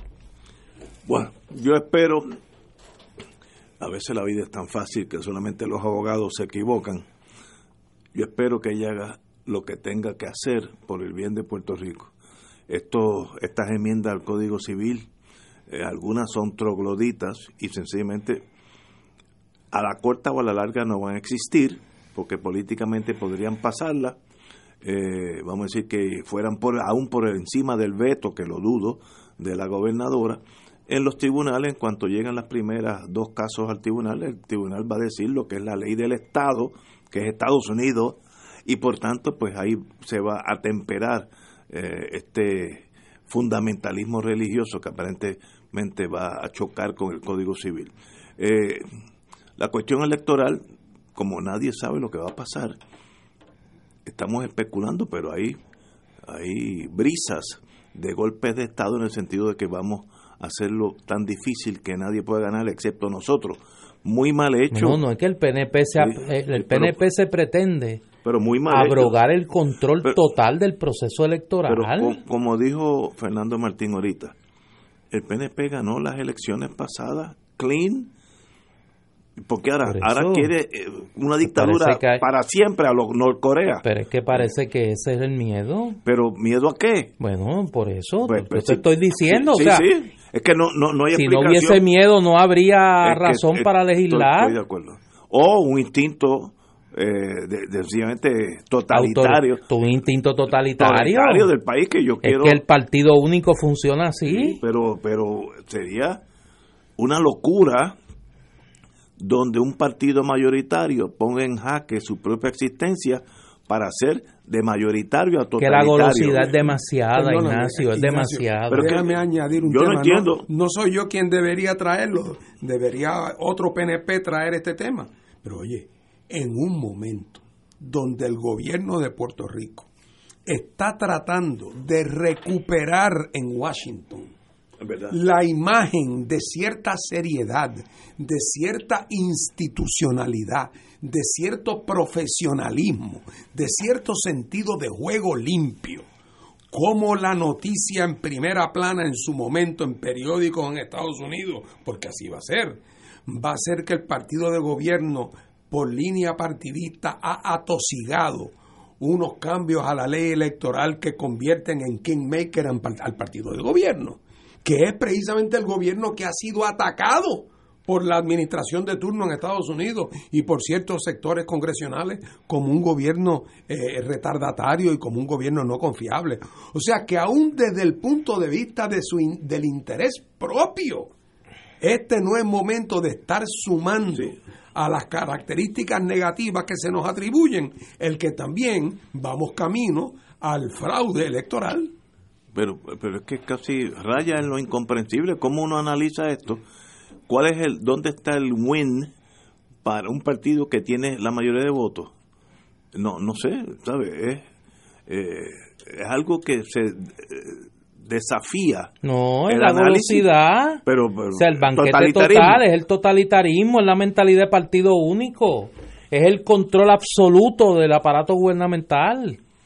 De eso es lo que se trata. Con eso llevas más la de una contrarreacción y perder las elecciones. Por eso es que te adelanto que no nos extrañe que cuando se oiga el murmullo de la brisa suave y estén muy cerca ya las navidades, veamos este pueblo otra vez en la calle, porque es que le están, le están provocando la paciencia otra vez. Y eso, que el Joker está... Ya mismo, ya mismo sale por ahí. Sí. Señores, tenemos que ir a una pausa, amigos. Vamos a una pausa y regresamos with Crossfire. Fuego Cruzado está contigo en todo Puerto Rico.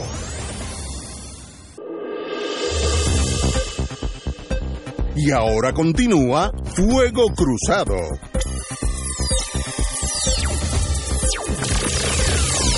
Vamos a brincar el charco, vamos al altiplano de Bolivia. Evo Morales recibe asilo en México. Bolivia busca su sucesor. En otras palabras, ha habido eh, grandes noticias en, Bolivia en las últimas 24 horas. Mientras el titular del legislativo boliviano intentaba reunir el quórum necesario para llevar a cabo una sesión extraordinaria que permitiría elegir al sucesor de Evo Morales y convocar a nuevas elecciones, el expresidente recibió asilo político en México. Eso no quiere decir que se fue para México, por lo menos que ya está bienvenido allá. sí, pero vi, vi, a que estoy viendo, mientras tú comentas esa nota, estoy viendo aquí una nota eh, de unas expresiones del canciller mexicano Marcelo Ebrard, eh, señalando que sí, que México le está ofreciendo no solo asilo político a él, sino a una, una cantidad de miembros del gabinete de, de Evo Morales. Wow. Horas antes, México ya había dejado clara su postura frente a la crisis política en Bolivia y aseguró que la renuncia de Morales se debió a un golpe de Estado. Eso es lo que dice México. Ed, Ebrard, el mexicano, agregó que su país había recibido otra veintena de solicitudes de asilo por la misma situación, aunque no especificó de quién se trataba. El mismo día, la senadora opositora Janine Añez vicepresidenta del Senado de Bolivia, asumió, la titularidad de esa Cámara tras la renuncia del oficialista Adriana Salta, Salvatierra y anunció que llamará a la sesión el martes, que es mañana. Tenemos que encauzar el país en el orden constitucional y garantizar la pacificación. Los políticos tenemos que la responsabilidad inmediata de dar señas, señales y certezas a los bolivianos. Eh, la Constitución prevé que ante la renuncia del presidente y vicepresidente, que es lo que sucedió, la tercera en sucesión es la titular del Senado. Añez es la senadora de mayor cargo en el Senado en estos momentos, comentó la diputada Jimena Costa. Bueno, lo que tenemos que analizar qué está pasando en Bolivia. Eh, el, Evo Morales llevaba más de 10 años, 14, años de presidente. Hace eh, la constitución le limitaba a dos términos. Hubo un plebiscito para un referéndum para enmendar la constitución para que se no tuviera un tercer término y lo perdió y luego el Tribunal Supremo de Bolivia dijo que eso no era válido, que él podía seguir corriendo como cualquier ciudadano y entonces pues desde ahí en adelante se generó una oposición de los bandos más bien cuasi europeos que indianos y entonces eso generó ese cisma que hoy eh, Bolivia está al borde de un golpe de Estado. Pero se da antes que eso, yo creo que hay que hacer el tracto porque un poco explica lo que pasó ayer. Se da una primera vuelta electoral donde Evo Morales estaba al frente en el conteo con más del 80% de los votos, pero no tenía una ventaja mayor de 10% que hubiese evitado una segunda, vuelta electoral. Eso dijo la OEA. se detiene el conteo eh, y ahí se, se produce una serie de señalamientos de la oposición y cuando se reanuda el conteo estaba Evo Morales al frente por más de 10 por más de 10%, lo que provocó una ola de protestas y la intervención de la Organización de Estados Americanos. ¿Por qué? Porque precisamente era la Carta Democrática de la Organización de Estados Americanos el fundamento que había utilizado el Tribunal Supremo de Bolivia para anular el resultado del referéndum y permitirle a Evo Morales aspirar a un tercer término. Un poco al someterse a la jurisdicción de la OEA en la interpretación constitucional, le abrió la puerta a que la OEA realizar una auditoría de los resultados señalando que había habido una alteración en la en el cómputo de los votos que le había dado a Morales una ventaja mayor del 10% que no tenía. Aunque sí reconocía, Aunque sí reconocía quien más votos había sacado, no, y ese y, de eso no había duda la misma noche del evento electoral. y, la, la, la OEA certifica que él ganó las, elecciones, las elecciones, pero certificó también que no ganó sobre que no ganó por sobre 10% y que por lo tanto tenía que haber una, segunda, ronda, electoral. Y ahí donde la oposición señalaba, la oposición dirigida por el expresidente Carlos Mesa eh, y un grupo, el llamado Comité Cívico, que dirige un señor que se llama Fernando Camacho, que oiga, es de usted y tenga, como dicen allá en Cagua, eh, exigía que Morales y el vicepresidente Álvaro García Linera no fueran candidatos en la segunda ronda. Ayer en la mañana, Evo Morales anunció que estaba eh, convocando a una nueva elección, anulando la primera ronda de la elección anterior. Eso provoca un pronunciamiento, como decían en la época tuya, Ignacio, allá de tu alma mater, del ejército boliviano, que le aconseja a Morales y a su vicepresidente que por la paz del país renuncien, sabiendo porque le están poniendo el revólver en la sien, que si no renuncia, pues ya tú sabes. Morales renuncia en la tarde y el vicepresidente Álvaro García Linera, detrás de él ha renunciado todo el gabinete prácticamente ha renunciado el liderato legislativo, que es a quien le corresponde, de acuerdo a la constitución boliviana, asumir el poder, y quien queda viva literalmente en términos del, del andamiaje constitucional es la vicepresidenta del Senado. La que es de la oposición. Que es de la oposición. Por eso no, ha renunciado. Es decir, hay un vacío de poder ahora mismo en Bolivia, la situación en términos de enfrentamientos es bastante dura. El gobierno mexicano y el llamado Grupo de Puebla, que es la nueva configuración eh, de política exterior eh, en, en la región, desde ayer está interviniendo, hay unas expresiones de López Obrador, hay unas expresiones del presidente electo de Argentina, Alberto Fernández, y ya se han puesto los, las, los resortes diplomáticos, están en acción para una respuesta regional a este tema, que comienza por la acción de México. México, como siempre, consistente con su política de no intervención, pero de respeto absoluto a los derechos humanos y de garantía del derecho de asilo, ha abierto su embajada para eh, acoger a Morales y a su gobierno para proteger literalmente su vida porque desde ayer hay una orden de captura contra Evo Morales y contra Álvaro García Linera y contra la mayoría de los miembros de ese gabinete. Una situación muy complicada, una situación de, estallido social sin centro de poder eh, aparente y que me parece que se va a poner peor con la zona. Bueno, mira, eh, no cabe duda de que ha habido un golpe de Estado. Eh, sí. Lo que lo hace golpe de Estado, estos son juegos de definiciones. Aquí en Puerto Rico salimos de un gobernador electo. Claro, no fue golpe de Estado porque la pistola en la 100, como dice, eh, como dice eh, no existía. pues no existía. Pero en efecto, ¿qué pasa cuando una, un sector de la población con fuerza eh, se lanza a las calles y el gobierno incumbente se da cuenta que no va a poder gobernar con esa situación de inestabilidad. Bueno, pues, pues en algunos países, dependiendo de la correlación de fuerza, el, el gobierno se va. Aquí Ricky salió corriendo. En otros sitios hace más resistencia.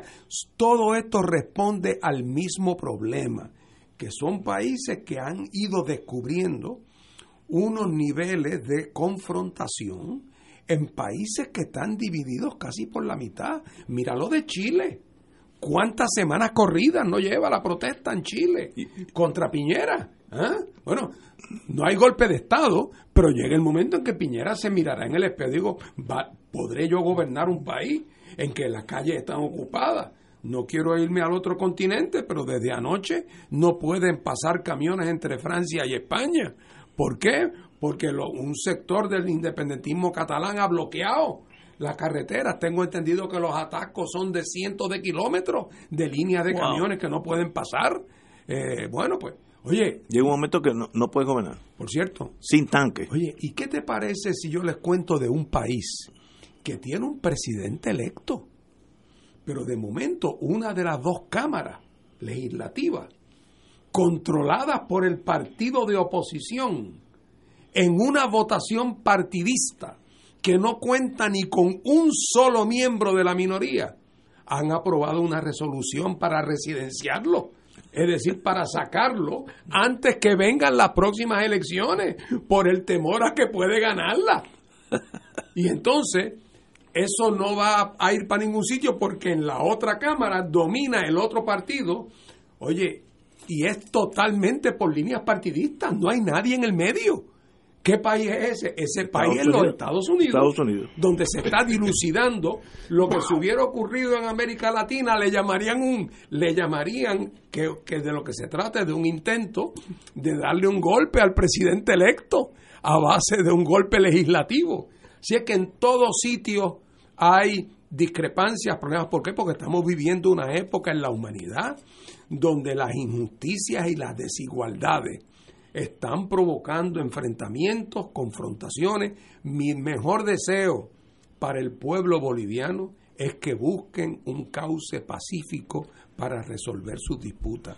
Y no puedo negar que me da pena especial por el pueblo boliviano, porque Evo Morales, eh, que su democracia no la aprendió en el ágora ateniense, eh, pero que nadie en Bolivia jamás la había aprendido ahí tampoco, que Evo Morales le dio a Bolivia los 13 años de mayor estabilidad, progreso y redistribución de ingresos que ha tenido en su historia. Eso no quita de que no se le fuera la mano aquí y allá o que no fuera un error político haber decidido intentar la reelección, pero sea como fuera, esos son temas que tienen que resolver los, los, eh, los bolivianos. Y aquí lo importante es mantener en alto las banderas de la no intervención y el respeto a la soberanía de los pueblos, porque si esas banderas no se mantienen en alto y no hay una actitud combativa hacia eso, volvemos a la peor época del imperialismo americano, trabajando a través de los militares en la América Latina. Yo creo que, y en esto, esta es una posición que yo he asumido en este micrófono consistentemente, me traía problemas con Carlos cuando estaba en este plano, y me trae problemas con mis amigos a ambos lados del espectro político. Y es que yo soy muy dado al respeto a la institucionalidad. Y contrario a otras ocasiones, a mí me parece que en el caso boliviano, aunque a Evo Morales lo cogieron entre primera y segunda, diríamos por ahí, y hay dudas razonables sobre el resultado electoral, me parece que la actitud que asumió, que asumió Evo Morales es la actitud madura y responsable que asume un jefe de Estado que entiende tiene que buscar un cauce institucional para resolver un conflicto social que tiene un costo humano dramático. Ahí me parece que se puso en marcha un golpe de Estado cuando Morales eh, anunció su, su iniciativa de convocar nuevas elecciones. Un poco me recordó el triste destino de Salvador Allende, que el día donde iba a anunciar el plebiscito para que el pueblo chileno decidiese si debía continuar o no en el poder, se puso en marcha el golpe de Estado de, eh, general Pinochet y sus secuaces con el saldo que conocemos. Y me parece que aquí pasó lo mismo. Aquí tan pronto se comenzó a activar una solución institucional a la crisis política como debe ser, como debe ser, los sectores más retardatarios en Bolivia decidieron poner en marcha un golpe de Estado. Ahora, lo que uno está viendo esta tarde de las imágenes de la paz, donde los eh, las organizaciones de los pueblos originarios, la sociedad civil boliviana y el movimiento al socialismo, el partido de Evo Morales, que tiene una capacidad de respuesta política y militar que no tenían, no han tenido otros movimientos en el pasado, me parece que está colocando a Bolivia a las puertas de una guerra civil. Y en ese sentido, la intervención pronta y eficaz de la comunidad internacional va a ser fundamental. Eh, me parece que había un cauce institucional en camino, se debió dejar eh, poner en marcha. Eh, el veto de la oposición a la candidatura de Morales, pues no me sonaba justificado. derecho tenía a aspirar y el movimiento al socialismo a postular sus candidatos. Eh, y me parece que aquí, tristemente, como en otros casos, la comunidad internacional va a tener que probar su eficacia. Y en ese sentido, yo, como en otras ocasiones, ponga mucho peso eh, en el papel de México, en el papel de Uruguay y en el papel de ahora de Argentina, eh, de este grupo de Puebla, que me parece que es un balance saludable para, para la paz y la estabilidad política de la región. Yo creo que Bolivia tiene un problema que tenemos nosotros aquí también. Es un pueblo dividido. Bolivia es dos países. están aquellos de ascendencia europea, española, etcétera, etcétera, y están los indígenas indígenas, los indios del altiplano. Y yo sé que yo conozco algunos bolivianos y hasta se maltratan unos a los otros. No, no los que son europeos pues hablan despectivamente de los de los inditos como ellos dicen. Y eso pues esa presión está ahí hasta que un día eh, Evo Morales fue producto de eso donde empezaron a votar esos inditos como son 9 a 1 en términos eh, numéricos pues ganó ganó la mayoría. Ahora pues viene el contragolpe como siempre pasa el, la movida de él de quedarse en la, en la presidencia fue fatal para los efectos de que le da la, la excusa a esa minoría blanca, como diríamos, de, de, dar el contragolpe. Y el ejército fue fundamental decir, cuando el jefe de, si el, el, Joint Chief of Staff de los Estados Unidos le dijera al presidente, mire, es tiempo que usted se vaya, mire, mejor que coja un avión, porque ese es el que controla todas las Fuerzas Armadas, y eso fue lo que pasó en Bolivia. ¿Ganará Bolivia, perderá Bolivia? Eso hay que ir día a día, pero no son buenos momentos allá en esa hermana república. Vamos a una pausa, amigos. Fuego Cruzado está contigo en todo Puerto Rico.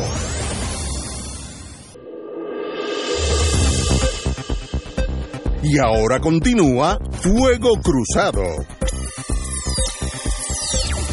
Regresamos, amigas y amigos, a Fuego Cruzado. Como si lo que hemos hablado que pasó ayer no fuera suficiente. Ayer fue un domingo movidito. Hubo elecciones en España. Eh, los resultados no son muy diferentes a la elección anterior en abril. El Partido Socialista Obrero Español logró elegir eh, la mayoría de, de los diputados, 120 escaños, perdió tres con relación a la elección de abril. El Partido Popular de España, siempre hago la salvedad. Que allá también es un partido de derecha. eso lo dijiste tú, para que no diga que Cudo sigue, mira, metiéndole ahí el dedo en la llaga. Eh, obtuvo 88 escaños, 22 más que en la elección de abril.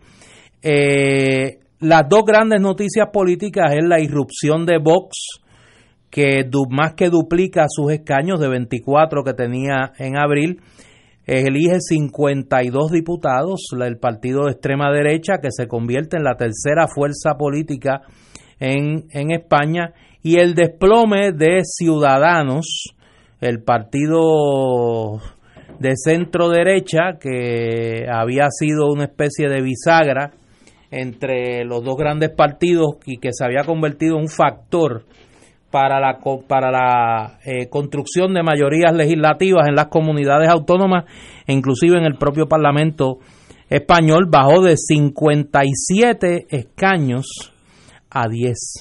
Perdió 47 escaños, lo que provocó hoy la renuncia del presidente de ese partido, eh, Albert Rivera. Y eh, Unidas Podemos, la coalición de izquierda que lidera Pablo Iglesias, eh, redujo su número de escaños de 42 a 35 escaños. No suman ninguno de los bloques, ni el bloque de izquierda ni el bloque de derecha, 176 votos para poder constituir mayoría absoluta y poder constituir gobierno, lo que abre un periodo de, eh, de negociación de pactos, coaliciones de cara a formar eh, gobierno. Aquí quienes están contentos, pues obviamente son los herederos políticos del caudillo que han visto a Vox convertirse en la tercera fuerza política y eh, yo creo que los independentistas catalanes, porque esos 13 votos de Esquerra Republicana en el Parlamento español podrían convertirse junto con los 8 votos de Junts per Cataluña y ahora y, dos de CUP. Y dos de CUP, el partido, como le llaman ellos, antisistema, que eligió dos eh, diputados, que habían sido una especie de factor invisible en la configuración de posibles quinielas de alianzas políticas. Yo creo que aquí van a jugar un papel y las los próximos días van a ser eh, van a ser cruciales en España. Hay mucha frustración en el pueblo español que ni para Dios quiere repetir un escenario electoral, lo que le pone un, peso adicional al liderato político español para tener o tener que formar un gobierno. Compañero. Sí, aquí hay que acordarse que más allá del tema propiamente español, eh, este resultado dramático del aumento en la fuerza de ese partido de ultraderecha, que es el partido Vox, que como tú dices, eh, tiene, tiene tufo al, al franquismo, eh, es un fenómeno que no se está dando solamente en España. Este es el fenómeno, después de todo, de Salvini en Italia, con el partido de la, lo que era la Liga del Norte, con esa misma retórica, contrarios a la Unión Europea, eh, chauvinista, eh, las posiciones clásicas de la derecha, con tufos de Mussolini. Y en el caso de Francia, pues ahí vemos la, el Frente Nacional de Le Pen. El Frente Nacional de Le Pen con los tufos del mariscal Petain. Eh, y ahí vemos en Alemania la alternativa por Alemania, que ha desarrollado una fuerza en las elecciones recientes en los estados que eran anteriormente parte de Alemania Oriental, que claramente son partidos antimigrantes, partidos de derecha. O sea que Europa está viendo una reconfiguración de sus balances políticos de la misma manera que en América Latina, cuando ahorita hablábamos de lo, del fenómeno del fenómeno boliviano, también estamos viendo eh, una nueva manera de manifestarse toda esta crisis política que tienen como problema de fondo el subdesarrollo de la América Latina. Es que eso está ahí, es un problema no resuelto y que entonces ha habido unos movimientos de péndulo entre la izquierda y la derecha, según suben o bajan los precios de las famosas exportaciones commodity, que cuando los años son buenos el gobierno del turno, sea de izquierda o sea de derecha, maneja dinero, pero que cuando el péndulo ve en la otra dirección, entonces la expresión política es la contraria. Y ahí vemos cómo ha habido los tumbos en Argentina, eh, los tumbos en México, los tumbos en Brasil. Eh, así es que estamos viviendo un momento de mucha efervescencia. Eh, y nosotros, que aquí en Puerto Rico, que somos también parte de la bola del mundo, no estamos exentos de eso. Como por cierto dije ahorita medio en broma, pero no en broma. Estados Unidos está pasando a su manera por un torbellino de confrontación oh, política y donde están puestas a prueba las instituciones norteamericanas, porque aquí hay una determinación del Partido Demócrata de sacar a un presidente y de momento los del otro partido dicen que aunque estipulan los hechos, entienden que ese no ha hecho nada malo. Y, residenciar un presidente es asunto serio. Una especie de sí y qué pasa. Oye, que en el pasado, cuando ha habido estas, estas, eh, eh, estas eh, iniciativas, siempre el partido que quiere residenciar se buscaba algunos también del otro partido para que no pareciera que era realmente una redada, que era un linchamiento, pero aquí ni un solo republicano en la Cámara votó a favor de que se iniciara el proceso y ya veremos que ni un solo republicano en el Senado votará en contra. O sea que esto es por línea de partido. Creo que hubo una excepción de un demócrata que no votó a favor en la... En la así que Estados Unidos está también pasando por una gran crisis, y esa crisis se va a ir fortaleciendo, es decir, hinchando en la medida en que se acercan las elecciones y el temor de que el, presidente Trump vuelva a ganar se convierte en una preocupación cada vez más acuciosa. Y, y yo creo que esta, esta fobia de los demócratas de residenciarlo le puede funcionar en contra de los demócratas, porque si no, si se, si van, tratan, se ven que es algo ya partidista, que no es ni democrático, es partidista, y pierden, pues Trump es la víctima. Oye, y si para colmo de cuentos no logran adelantar un candidato con una sombrilla suficientemente grande para poder atraer a todo el voto anti-Trump. Eh, y los demócratas están teniendo serias dificultades porque el que parecía que podía cumplir ese papel que es el senador Biden va a ser una de las víctimas de esta crisis. Sí, estoy, estoy de acuerdo. Tenemos un minuto, pero quiero decirle a aquellos que viven en Chicago o que van para Chicago, una tormenta invernal inusual causó estragos este lunes en el north, centro occidente eh, de los Estados Unidos a tal punto que 440 viajes, vuelos fueron cancelados eh, del aeropuerto de, Chicago, 440 vuelos. Eh, un, un, avión se salió de la pista por el hielo, pero hay mucho, muy mal tiempo allá en, en Chicago y el, el aeropuerto de Midway se tuvo que cerrar por unos instantes. Así que raro, noviembre. Estamos empezando esto. Esto no, esto no es enero y febrero cuando las cosas de verdad son frías. Así que esto es un, un lapso, eh, o tal vez por, por, eso es que pasan tantas tormentas por aquí. Tal vez el mundo está cambiando y no nos estamos dando cuenta. Pero ahí estamos. Menos mal que hay, hay, hay cosas que son constantes.